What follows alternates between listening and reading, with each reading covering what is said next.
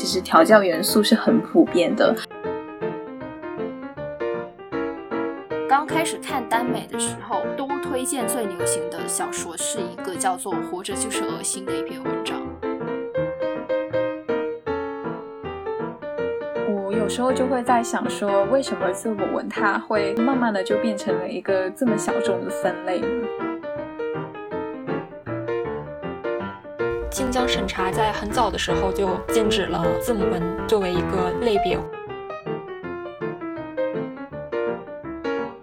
大家好，欢迎来到第三期《异域逃亡》，我是白露，我是阿嬷，我是 Joe。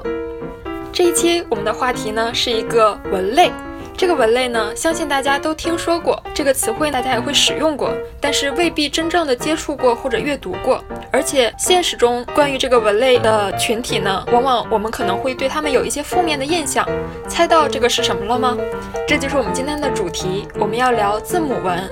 所以我们也请来了一位特别的嘉宾 Joe 来和我们讲讲他对字母文的了解。Hello，我是 Joe。那我是身兼腐女、酷儿、皮革控等多重的身份，然后我也是一个多元情欲的一个探索者。我在耽美上的口味比较重口，特别喜欢看一些比较暴力和情色的一些文。今天我们三个呃一起聊的小伙伴，大家可能对于字母文都有不太一样的一些感受。就我们可能三个人分别属于三种不一样的类型啦。那我和 Joe 可能属于是看字母文看的比较多的。那或者我们要不要先分享一下，说我们为什么喜欢或者不喜欢看字母文？可能我们看的时候的一些经验和感受大概是怎么样的呢？其实我大概是很多年前我就开始有看到过字母文了，但是当时候并不是很喜欢。我当时觉得很无聊，因为就是两个人建立关系之后，这样一种权力的不对等关系就完全定下来，就是没有那种流动的感觉。后来大概是两年前吧，就是看了《小野兽的沉浮》，当时候是比较震惊，而且是有点可怕，就是他那种人形犬的概念比较可怕。但是在这之后，我就得承认说这本书我是一边觉得可怕，一边把它看完的。然后接下来两年，我就疯狂的在看字母文了。那比起你的话，我可能是看字母文看的比较早，基本上是。我开始看原单之后的不久，就也同时开始看很多字母文。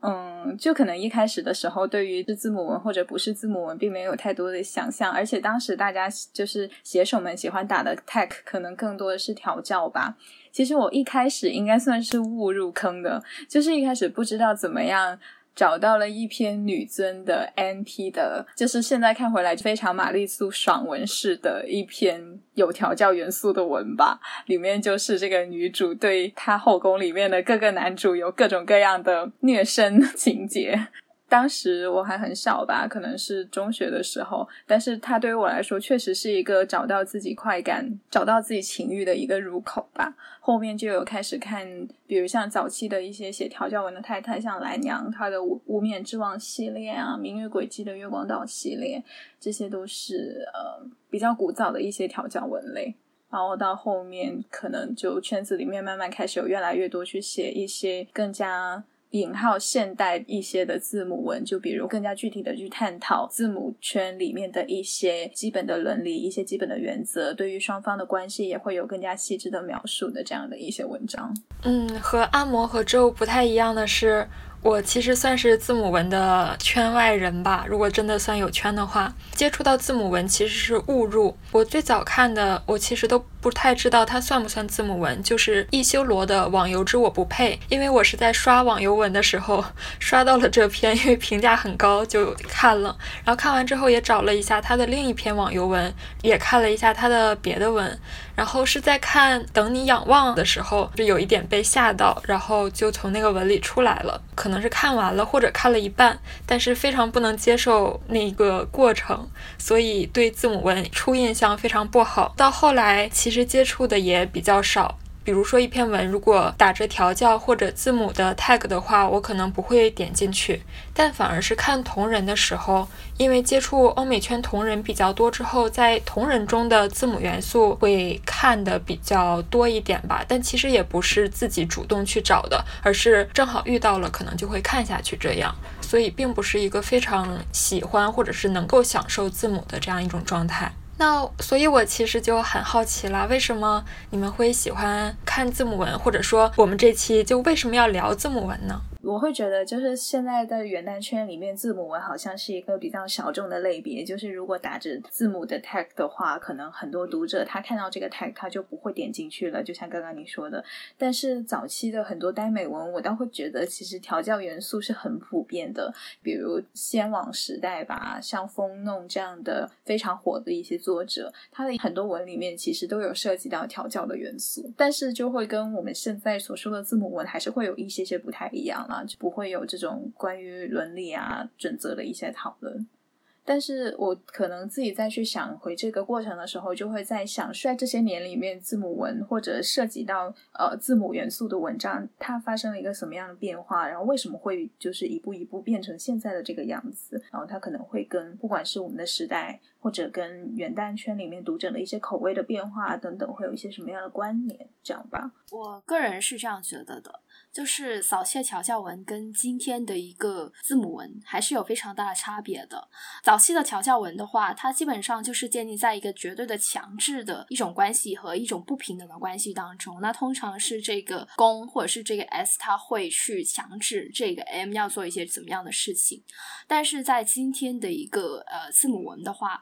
除去那一些我们可能觉得比较惊悚的一些主奴的协议，包括是一些具体的一个项目之外，他们还是一个非常甜宠的、非常平等的，然后也非常让人值得向往。对，就是早期的调教文，比如像我刚刚有说的，早期写调教文比较多的蓝洋啊、明月轨迹啊这些作者，其实他们现在也还有在写啦。然后他们的设定其实都是一般就是架空到一个类似奴隶岛的这样的设定，然后一般这个受他就会被卖到了岛上面啊，或者因为一些什么样的原因被绑架到了岛上面，因此不得不去臣服，或者不得不去被训练成奴隶。然后这一系列的过程里面，这个公和受，或者说这个 S 和 M，它其实是处于权力地位极度不平等的状态。但是我会在想说，比如为什么我在看的时候，我还是会觉得好看呢？就是一部分的调教文，嗯，虽然你去拿我们现实生活里面的就是平等或者知情同意、安全这些原则去看它。他的话，他当然是非常不合格的。然后可能很多的作者，他现实里面也没有什么经验，都是纯意淫的。但是对于我的吸引力，可能是去看那个 M，他在这个过程里面，他可能一开始是一个非常不甘愿的状态，但是他可能在这种被强制的臣服里面，他会慢慢的发觉到自己身体里面的 M 的潜质，在被迫里面去体验到快感。就是我会觉得那里面的情欲对我来说还蛮有趣的。这个让我想起来，我们上次讲 ABO 的时候，O 的强制发。发情，而且在我的印象里面，就是很多这种比较古早的调教文，它的 S 和 M 之间的关系其实也还是会相对流动的啦。虽然一般来说，它都会把 M 设定成一个底层或者一个普通人，而这个 S 呢，就是来自于这种。比如什么，一般就是霸道总裁人设啊，等等的。但是到后面，就是比如在这个 S 和 M 他们之间的慢慢建立起感情之后，其实他们双方之间的关系是会有一些变动的。就是可能这个 S 他也会学着慢慢要去尊重这个 M 啊，就是他们之间的关系是会经历一些调整或者一些互动的。而这一个调整或者是互动的一个触发点，通常都会是爱情。对，就是可能在这样一种调教的关系当中。哎，这个 S 发现他爱上了这个 M，然后这段关系就开始发生变化。对，然后他们就会慢慢变成一个传统意义上的一 v 一关系，而这个调教就会变成他们生活里面的一种情趣。所以好像是 M 通过自己的臣服驯化了 S 的感觉吗？或者说是把它驯化到了爱情里，从而提高了自己的地位？我可以这样理解吗？可能某一些文是这样的。有一些文，它也是一直就是从头到尾，它就是处在这样一种呃强制调教的一个情景之下的。其实当年我刚开始看耽美的时候，大家都推荐最流行的小说是一个叫做《活着就是恶心》的一篇文章。嗯，我网上一搜说有没有推荐耽美小说的，弹出来。全部都是这一篇，我记得，我记得，它其实就是从头到尾都是处于一种很悲惨的一个被强迫的一个状态当中。但这并不是意味着他们之间的关系就一定是那种铁板一块的那种 S 跟 M 的关系。他那里的那个 S。其实他在别的一段关系里面是一个备受凌虐的一个 M 的角色，然后他的 M 后期是已经得到了一些地位上的晋升，但是他依然是抛下了这一切，跟着他的一个 S 待在一起，就有一个很悲壮的一个。美好结局这样，所以就是像你刚刚说的，你在搜有什么耽美文推荐的时候，就很多人会推荐活着就是恶心。可是他现在它可能就会被分到字母文的这个小类里面，而不会被放在大类的耽美文里面去做推荐。就我会觉得这些年其实还是变化蛮多的。对对对，当时候我进圈的时候，大家推荐的都是那种肉文，而且是大肉文，对，跟现在完全是不一样了。我有时候就会在想，说为什么自我文它会慢慢的就变成了一个这么小众的分类呢？然后它的读者就越来越专门化了呢？应该是和商业写作分不开的吧，或者说是耽美的整体商业化。因为我记得晋江审查在很早的时候就禁止了字母文作为一个类别，在这种情况下，然后商业化的耽美会引来更多的读者，而这些读者就是在看被审查过的文类，然后从中发现自己的喜好。而那些被审查掉的东西，可能在他们看来就是不可接受的。就比如像我，虽然我入耽美圈很早，但因为最开始没有接触到，所以其实相当于在审查下成长出来的一部分。偏好吧，所以可能对字母圈就一直都是一种不太感冒的状态。我的感觉是，最开始先王比较火的时候，其实字母文也还蛮主流的。就是先王的那个时代，大家对于不管是写肉啊，还是写调教啊，其实好像都没有什么笔记。但是后面先王他不是是被强的吗？是的，是的，被强了。耽美的主阵营就开始转移到像晋江啊等等的这样的一些平台。像现在的话，字母文它可能基本上都已经没有办法发在这种读者很多的平台上面了。像前几年还可以发在常配的旧站，可是现在好像就也不太行了吧？基本上就只能发在海棠啊、绯闻啊等等的这样的一些，要不就是被强了，要不就是入口非常窄的一些网站上。对，读者越来越少，也是被迫越来越少，也是有关系的。嗯，但我觉得也会跟就是现在元旦圈的读者越来越多，然后大家的偏好也会慢慢的发生一些变化，也有关系。呃，字母圈这个实践，它还是会跟主流大众所喜欢的这种理想爱情的想象会有差距吧，以及它也是不纯洁的。但我觉得我们在接受情欲想象是多元的时候，其实也可以接受很多情欲想象本身是小众的，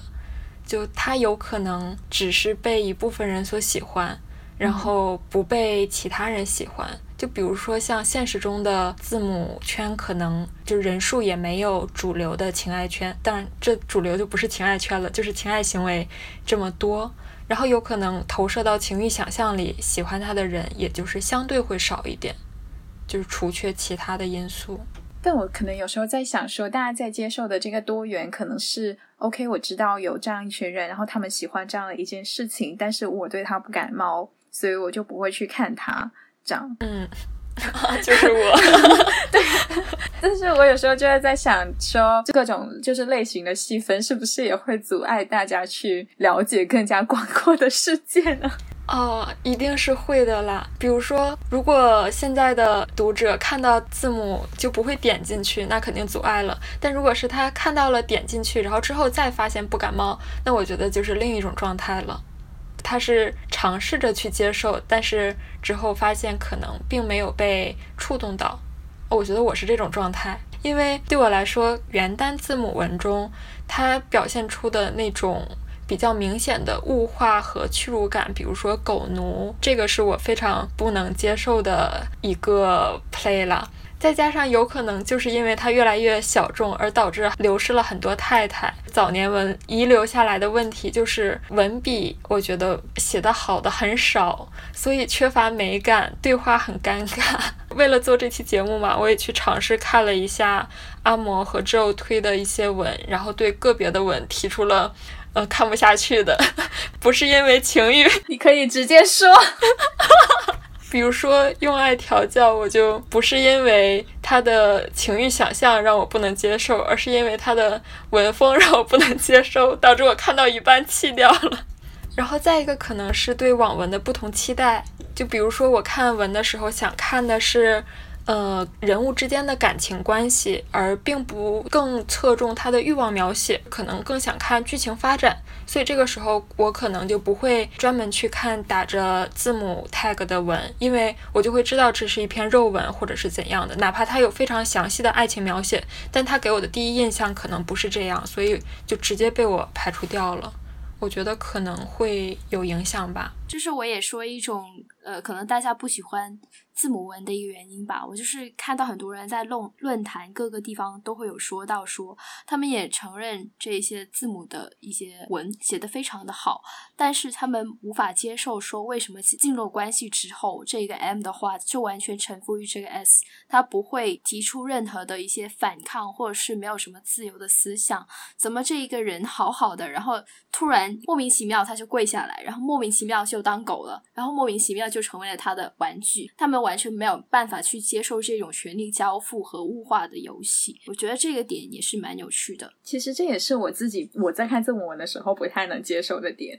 但是我其实回忆整个过程，会觉得我的那个接受的门槛，或者说我的口味是越来越重的。就是比如一开始我在看到有 dog slaves 的情节的时候，我其实是完全不能接受的。就是那个文可能会成为我早期读的时候的一些阴影，包括一开始的时候，我看到足下的恋人简介之后，我也没有想去看它。就是我觉得恋足对我来说还是有点太重口了。可是好像看多了之后，比如我现在就对于 Dog Slave 啊非常。OK 了，但是就是像你刚刚说的那一种，比如那个 M 在精神上完全去臣服于这个 S 的话，我可能现在也还是不太能够接受。我也会觉得在现实里面的字母圈关系可能不太不太是这样子的。在想说有没有可能是，嗯，如果大家在看别的文字的时候，它不会投射到现实当中，至少不会马上去想到。这一段关系有没有可能在现实发生？但是，一旦触及到像是人权啊、尊严这一些，可能就是马上会有一个条件反射到现实当中，就觉得自己完全是没有办法接受的。那于是，这个文他也完全没有办法看下去。有没有这个可能呢？我觉得都会啊，对我来说都会的。如果让我觉得很荒谬的话，我可能就不会继续看下去。比如加工建设之后没有坠起火葬场，哦 是啊，弃掉。呃，就有点像是一个 warning 这样的东西。你看到一篇文章，然后你心里就哦，突然之间想起了一个 trigger，然后就马上你就哇想要跑了那种感觉，会不会是这样子？好像会有一点哎，虽然之前可能并没有过类似的创伤，但是。一看到这一部分，就觉得好像是自己的三观不太允许的部分，所以就直接就跑掉了。但我其实从我们最开始谈想要做这期节目的时候，我就一直在想，我到底是为什么没有办法接受？就包括刚刚阿嬷在说，嗯，阅读是个逐渐重口的过程。啊，我也很同意啦。就是在其他方面，就比如说不同剧情的接受程度，我觉得我也的确是越来越能接受一些不健康的亲密关系的描写。但为什么好像在这个字母圈的时候，我就没有过这种感受呢？就所以你是怎么想？就是你是怎么看自己逐渐重口的这个体验呢？是一种习惯性的，不再那么有攻击性的去看某个观点了吗？我觉得我们不一样的那个点，可能是对于我来说，羞辱感是一个快感的来源，可能没有办法接受到 slave，就是因为它确实可能会触发到我对于呃，就是人权啊、基本的 尊严啊等等的这样的一些问题的一些怀疑或者疑惑，所以一开始的时候不太能够接受这种情节。也有可能是因为现在的很多文，他在写到 slave 的情节的时候，会写的更加成熟吧。就是他可能更多的就是一个 play，或者是一，就是它不代表两个人的地位的的不平等啊。哦，那我觉得好像我也可以理解到这种感觉，就因为你们刚刚说的早期的文可能没有那么多知情同意或者说是伦理在，然后可能那个时候接触的文就会显得非常的没人权，但好像。如果一开始就有比较普及的字母伦理的话，是不是可能接触起来接受度就会比较高呢？我不知道，我没有过这样体验。但我其实现在看早期的文，我也还是会觉得好看啦。其实有一点点像我们之前在聊 A B O 的时候，就是很多的这种古早调教文，就是比如这种奴隶岛相关的系列啊，然后这个兽它可能被卖到了就是奴隶岛上面，它其实是会有一系列的反抗行为的。然后在反抗的过程里面，它会跟这个 S 或者跟这个公有一系列的这种冲突、矛盾互动。就我会觉得那个过程也还是挺有张力的。所以我觉得有时候。早期写的比较好的调教文，它那种双方的这样一种张力及互动，它会写的比现在的一个字母文要更加的出彩。这可能就是为什么直至镜头有点无聊的原因吧。就是更加戏剧的冲突吗？对，就早期的文，因为它的设定会就是会有极端不平等嘛，所以就决定了它一定会有。一定会有张力，会有冲突，但现在他可能就是 S M 双方都已经是对这个圈子有一定的了解了，所以就是好像就是一个很平和的建立关系的过程。很多甜宠类的都会这样。最重要是，我觉得只是镜头，它在这个具体玩法的一个描写上也写的一般，就是皱不详。哎，那比如像白鹿，你看同人比较多嘛？那在你的观察里面，同人的字母文多吗？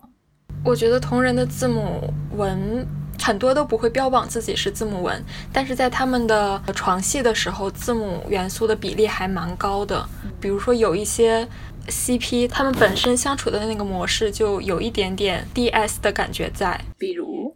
比如 Xman 里面的 EC 啦，比如说漫威世界的剑虫啦，HP 的德赫啦。所以在这种 CP 里，一篇文章可能并不会在最开始的时候就标出来，他们会有字母的元素在，但是在他们发展到可以进行情欲交流的时候，会带有字母的元素。然后这种 DS 的关系呢，我觉得我看的比较多的是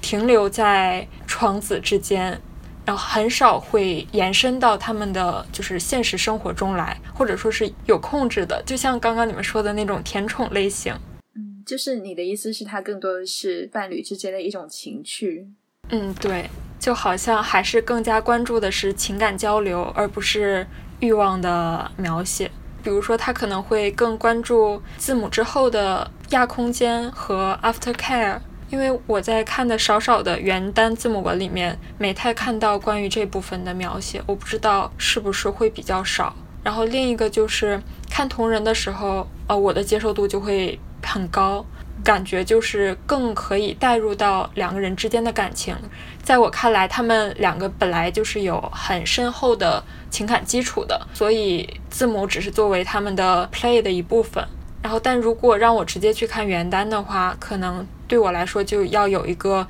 情感建立的过程，就是关注点会不太一样。但是我也知道，同人里面有一篇非常有名的字母文，就是二四杠七。对，虽然我没有看过。可以讲一讲吗？我记得我就是在刚刚掉进这个坑里的时候去搜有什么字母文，基本上所有人推荐的第一篇文一定是二十四杠七。它本身是 X 档案的同人文，虽然背景设定是遵循了原著的，但是它就是一个，就是里面有非常详细的关于字母圈的伦理的探讨，关于双方的是如何建立关系，如何去进行一系列的协商的一些过程。因为早期很多调教文，它其并不会有这种伦理方面的探讨的嘛？那二十四杠七应该算是一个比较严谨的，也有一点点科普向的一篇文章。我自己觉得，我个人认为作者他。要不就是字母圈中人，要不就是他会对字母圈的玩法会有非常深入了解。它里面写到的每一个玩法，我个人都觉得是非常接近现实，而且是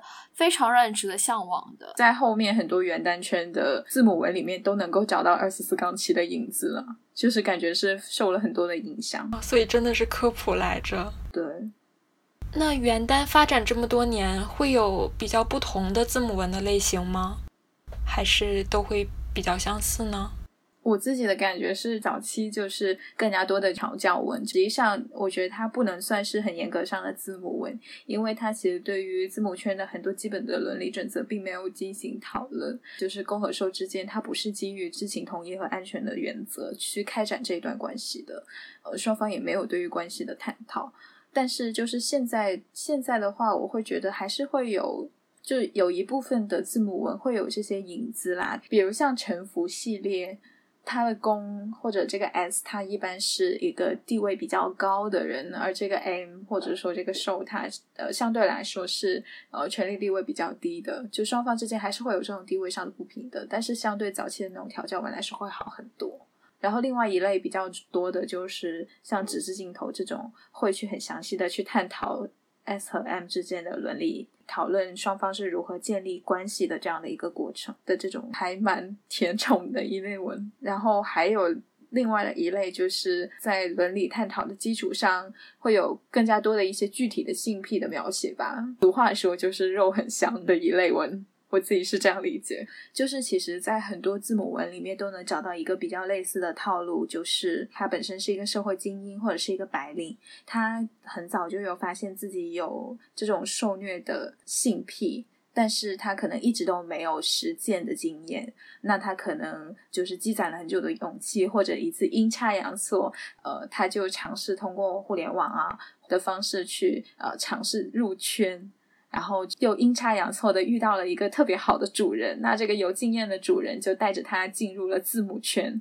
一般就是会讲这样的一个故事啦。然后双方之间慢慢去建立关系，然后他的这个主人可能本身是一个非常有吸引力的人，但是他认识到了这个 M 之后，两个人就慢慢建立起了这种所谓的私奴，就是一 v 一的关系吧。我感觉除了阿莫刚才说到的这种套路之外，还有另外一种套路可能会稍微有一点不一样。作者会在文中很有意的去探讨还有讨论，说什么样是坏的字母，什么样是他们认为的好的字母，那人又应该如何在这段关系当中去排解自己的一个暴力倾向，还有占有欲这一些东西。例如，我看到一篇非常冷门的一篇字母文，它叫做口欲，它就是讲到这个 M，它。在前主人的一个调教之下，整个人是身负重伤，然后整个精神被毁灭掉，然后沦落了，成为一个没有人要的老狗。然后在这个时候，这个正牌的 S 他就出来，然后收留了他，然后给了他一段非常温馨的一个呃字母的关系。然后他也是一个非常能够懂得收放自如和平衡责任以及欲望的一个 S。所以到最后还是一个，就是一个堕落了的 M 被拯救了的一个温馨的故事。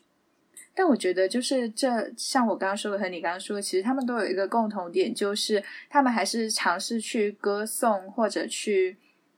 突出一种理想的 主奴关系。而且作者的话会在文中有意无意的去强调说这个。主角他遇到了一个圈内人，这个圈内人他是一个怎么样不不负责任的人，然后呢，但是他觉得不负责任这种关系是不行的，我们要坚守我们自己理想化的主奴关系，会特别多这样一种纠结，还有这一种坚定信念的一些描写。嗯，以及我觉得很多文，尤其是女性写手写的一些字母文，就是最后都会形成一种一 v 一的主奴关系，就是那一种呃。就是单偶制的这种浪漫爱的想象，又会跟这种理想的字母关系会结合在一起。对，就是这一种字母的关系，到最后还是会成为一个恋人的关系。最典型的就是像，比如像《迷迭十三香》的医生与男护士嘛，他们一开始就是这个 S 和 M 之间的关系是。呃，纯粹的主奴关系，其实一开始他们之间的契约并没有一个一 v 一的关系。我我很喜我喜欢这篇文的一个点，也是在于他到最后也没有完完全全的去变成这种一 v 一的排外的关系啦。就是包括他的番外里面也有一个三 P 的描写，但是到最后就是那个 S 就跟 M 说：“我允许你爱我。”可能我自己的理解是有一点点平衡了两种两种大家对于 SM 的想象。还有我被布置的一个作业，就是看我们中间出了一个叛徒这一本，呃，正弦倒数的，呃，字母文，然后它里面就涉及到了四对关系，每一对都是非常的不一样。我觉得就是让我看到了很多元的字母关系。其中有一个我觉得很有意思的是 S S 配对，然后其中有一句话说正在处于 M 方的那个 S。说他不是 M，不能从言语羞辱和人格羞辱中获得快感，闻言只有羞耻和难堪。这是在讲他的伴侣去对他进行言语羞辱的时候，他的感受。我就觉得还蛮有趣的，因为对于两个 S 来说，他们并没有 M 的倾向，但是是为了这段关系在满足自己伴侣的欲望，所以我觉得这和我一开始想象的字母关系还蛮不一样的。这个让我想起来了，德勒兹在讲马索克主义的时候的一些说法。德勒兹在讲受虐癖就是 M 的时候，他说的是受虐癖并不是承受施虐癖的对应者，就是 M 并不是一定要对应 S 的，M 的对应者和 S 之间是有很大区别的，因为 M 看似处于地位权力比较低的一方，但实际上 M 才是在掌握他和对他施虐的人这个关系中的主动方，因为他要。告诉或者说提示训斥他的那个人，或者说是对虐待他的那个人，应该采用什么样的方式来虐待他？比如说，他需要穿上一些什么样的衣服？施虐的人应该穿上皮革，或者是穿着高跟鞋，或者是用怎样的皮鞭之类的？然后。用什么样的方式羞辱他才能够让他达到最大的快感？所以他达到了快感，才是说明他对这种虐待关系是满意的，然后才能完成这段关系。所以说他是站在主动的一方。但是，呃，对 S 的想象好像就完全不一样了。S 的想象可能就是他的承受方也未必是受虐癖，就未必是 M。我不知道有没有专门的文去讲关于 S 是怎样。就是他的施虐欲是怎样子的呢？就萨德空流涕 来讲，好，那那我就接着说足下的恋人吧。伊修罗的足下的恋人其实就刚好结合了这个伦理探讨以及对具体性癖描写的两种重点。根据刚才白露说的，其实足下恋人它是一个非常典型的，是以马索克主义式的一个字母的关系。他说的是这个 S。也就是叫齐东，他一开始是个直男，然后这个 M 的话叫做林道熙，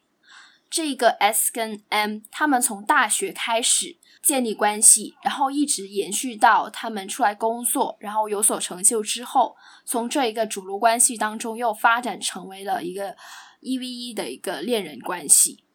表面上看来这是一个渣 S，然后这个 S 好像是在。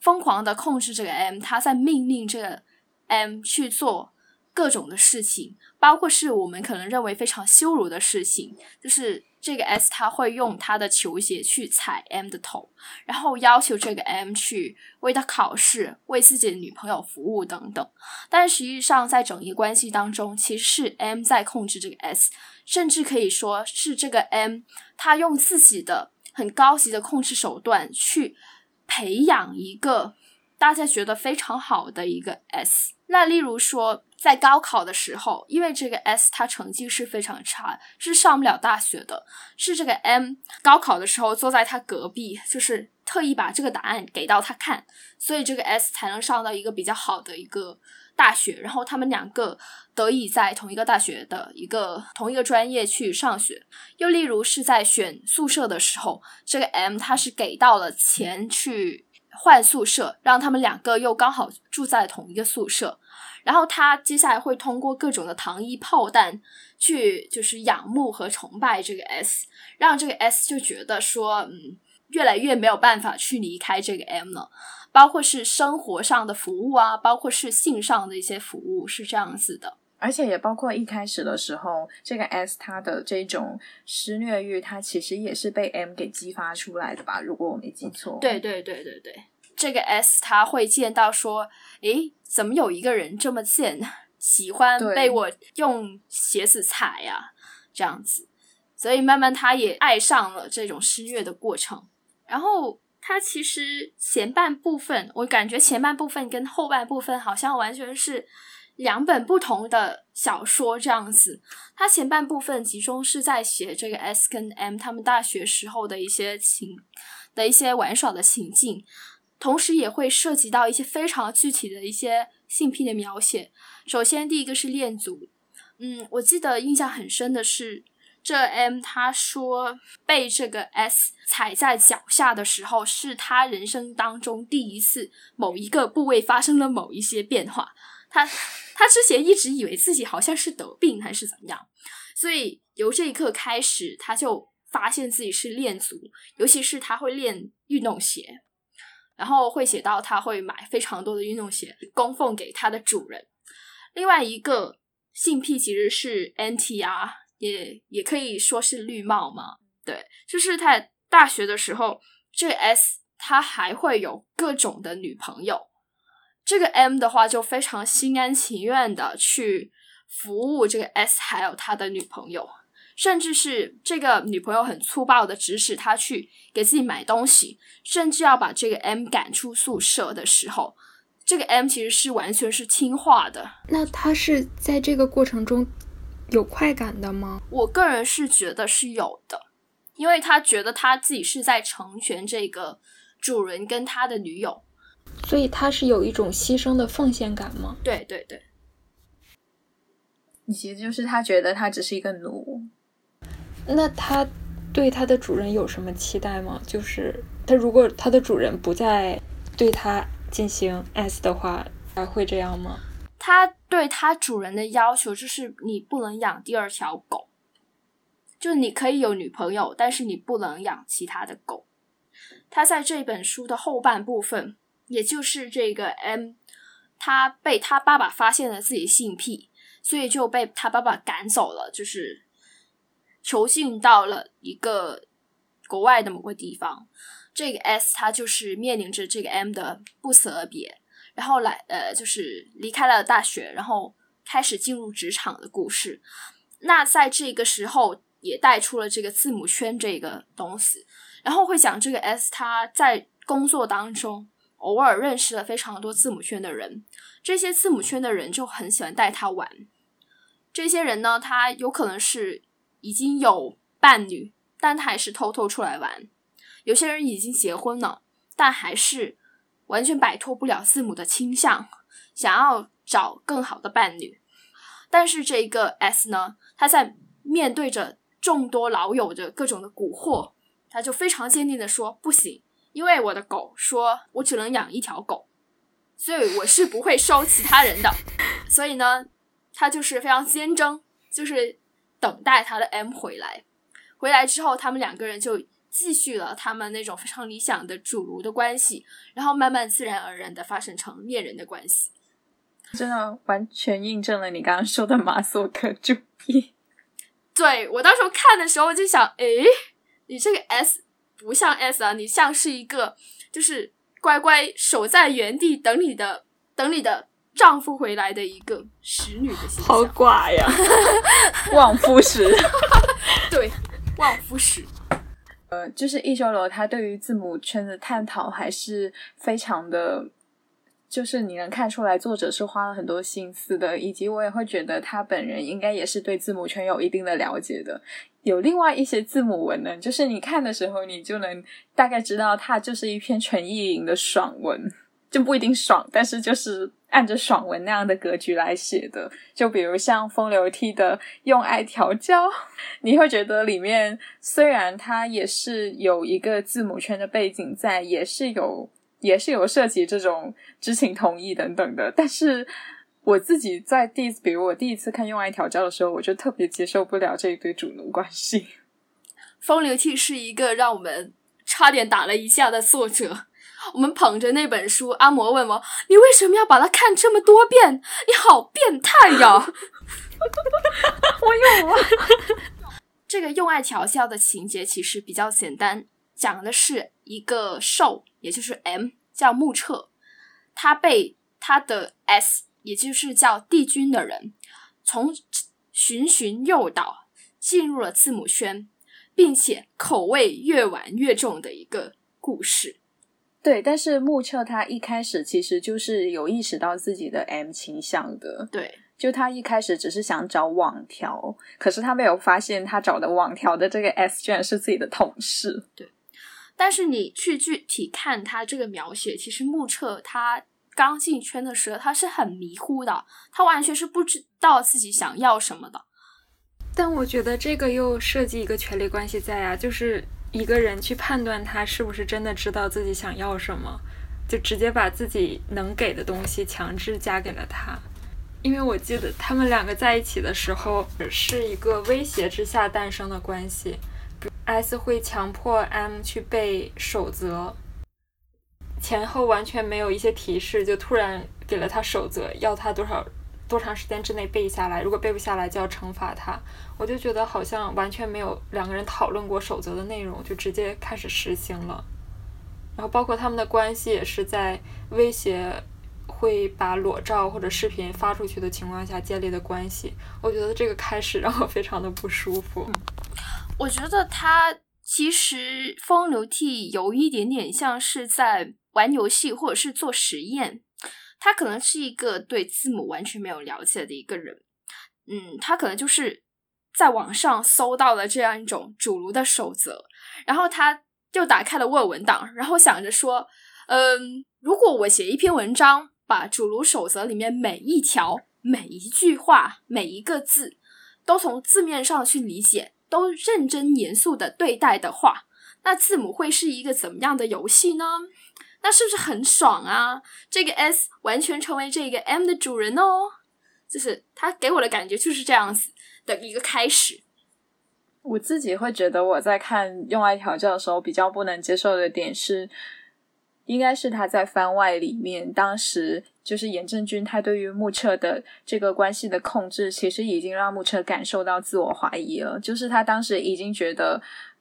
他不想要把自己的全部交出去了。比如当时那个 S 要求他要把自己的工资还是什么的，就是全部都给他，就会让他自己对自己完全没有控制权。他当时其实是在反抗的，但是那个 S 就不断的在压制他的反抗，以至于到最后这个 M。就是是这个 M 在委屈自己，然后那个 M 妥协了。对于我来说，我觉得这个有一点超过了我可以接受的范围了。对，所以我觉得他其实并没有真正是一个知情同意，还有相对平等的一个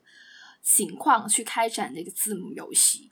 嗯，对，其实他会有一点点让我想到这个萨德作品里面的那种。我们现在都会认为萨德他是一个，就是 sadomasochism 当中那个 sado，也就是代表着施虐欲嘛。我们都知道，就是施虐欲这个词是从萨德这个人的名字来的。但是我们去看萨德作品，他其实是并不是我们现在意义上的知情同意。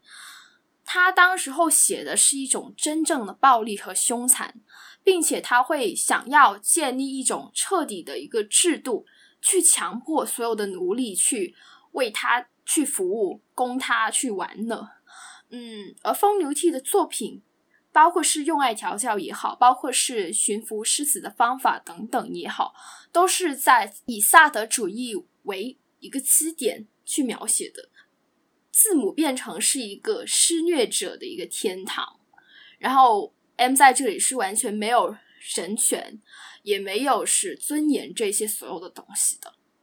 但是我又会觉得作者他其实是有前后矛盾的，就是其实这个 S 他并不是对于这种字母圈的基本伦理准则没有认知的，就是他其实也是知道他应该要去保护这个 M，呃，要去确保他的安全，也要去尊重他作为一个人的权利等等。但是在实际的实践里面又不是这样子的，就是按照这个人设，他应该是能够理解在一段主奴关系里面，呃，如果关系不平等，如果如果这个 S 不顾及 M 的感受是会变成什么样子的？可是他在他自己的这一段他自己的字母关系里面，他还是在复制这样的一种压迫。认真看这个书的话，就是会发现这个所有 S 呃为口吻去说的那种呃什么，我作为一个有经验的 Dom，我明白这个时候应该怎么样，或者是我知道安全的重要性是怎么样的，所以我这个时候要怎么对待 M，就出来说这些话的时候。刚刚好是他犯了一个错误，让这个 M 感到非常不舒服的时候，但他还是这样去做了，所以我觉得他就是呈现的这个 S 他自身的一个矛盾。一方面，他从理性上知道所有这些经验，但另外一方面，他是完全控制不住他自己的一种把 M 给彻底毁灭的那种毁灭欲的。所以在这样一种，我还蛮相信作者在写的时候可能并没有想那么多，因为这个小说完成了之后，它的解释权就不在这个作者的手上嘛，所以我们可以有很多自己的想法在。就某种程度上，可能风流倜他的这个笔下的这种主奴关系，其实还蛮反映了一部分人对对于字母关系的一种意淫。就是你能够很明显的感觉到，他写的时候，其实他的写的东西是没有太多的现实基础的。但这种意淫也是反映了圈外人对于字母圈 S 的一些刻板印象吧，包括一些。嗯，社会新闻里很负面的呈现，我觉得都会加深人们对这种形态的，就或者说垃圾 S 的印象。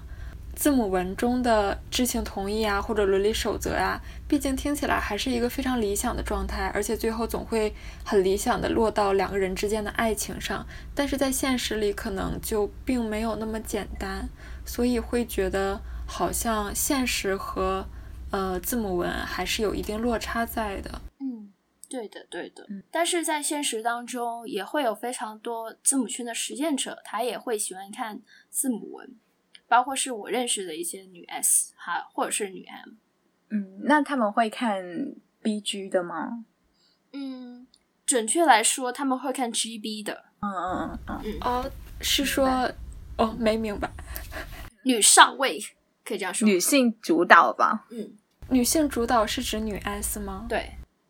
女 S 跟男 M 的一些，也不一定所有 GB 文都是字母文啦。但是就是相对来说，就是女性在关系里面占主导吧，就会变成就会一般就会叫 GB 文。哦，长知识了。对于这个现实当中的字母圈人士来说，这个耽美字母文也可能是他们的雷区啦，因为。字母文无可避免的话，它还是讲这个欲望实现的方式嘛，还有就讨论这个字母关系当中两个人的具体相处嘛。但是圈内人的话，很有可能因为说这种字母文里面某一个具体的玩法不是很是符合这个实际情景，或者是说他们自己亲身的玩这个具体的玩法时候的感受。会跟这个文章描写的感受很不一样的情况之下，他可能会觉得很雷，不想再去看。但是我有时候又会觉得，很多女性写手笔下的字母文，它其实就确确实实是非常天马行空的，就是可能里面的很多玩法在现实里面都是不可能成立的。嗯，那也是，就看看着爽不爽，雷不雷了。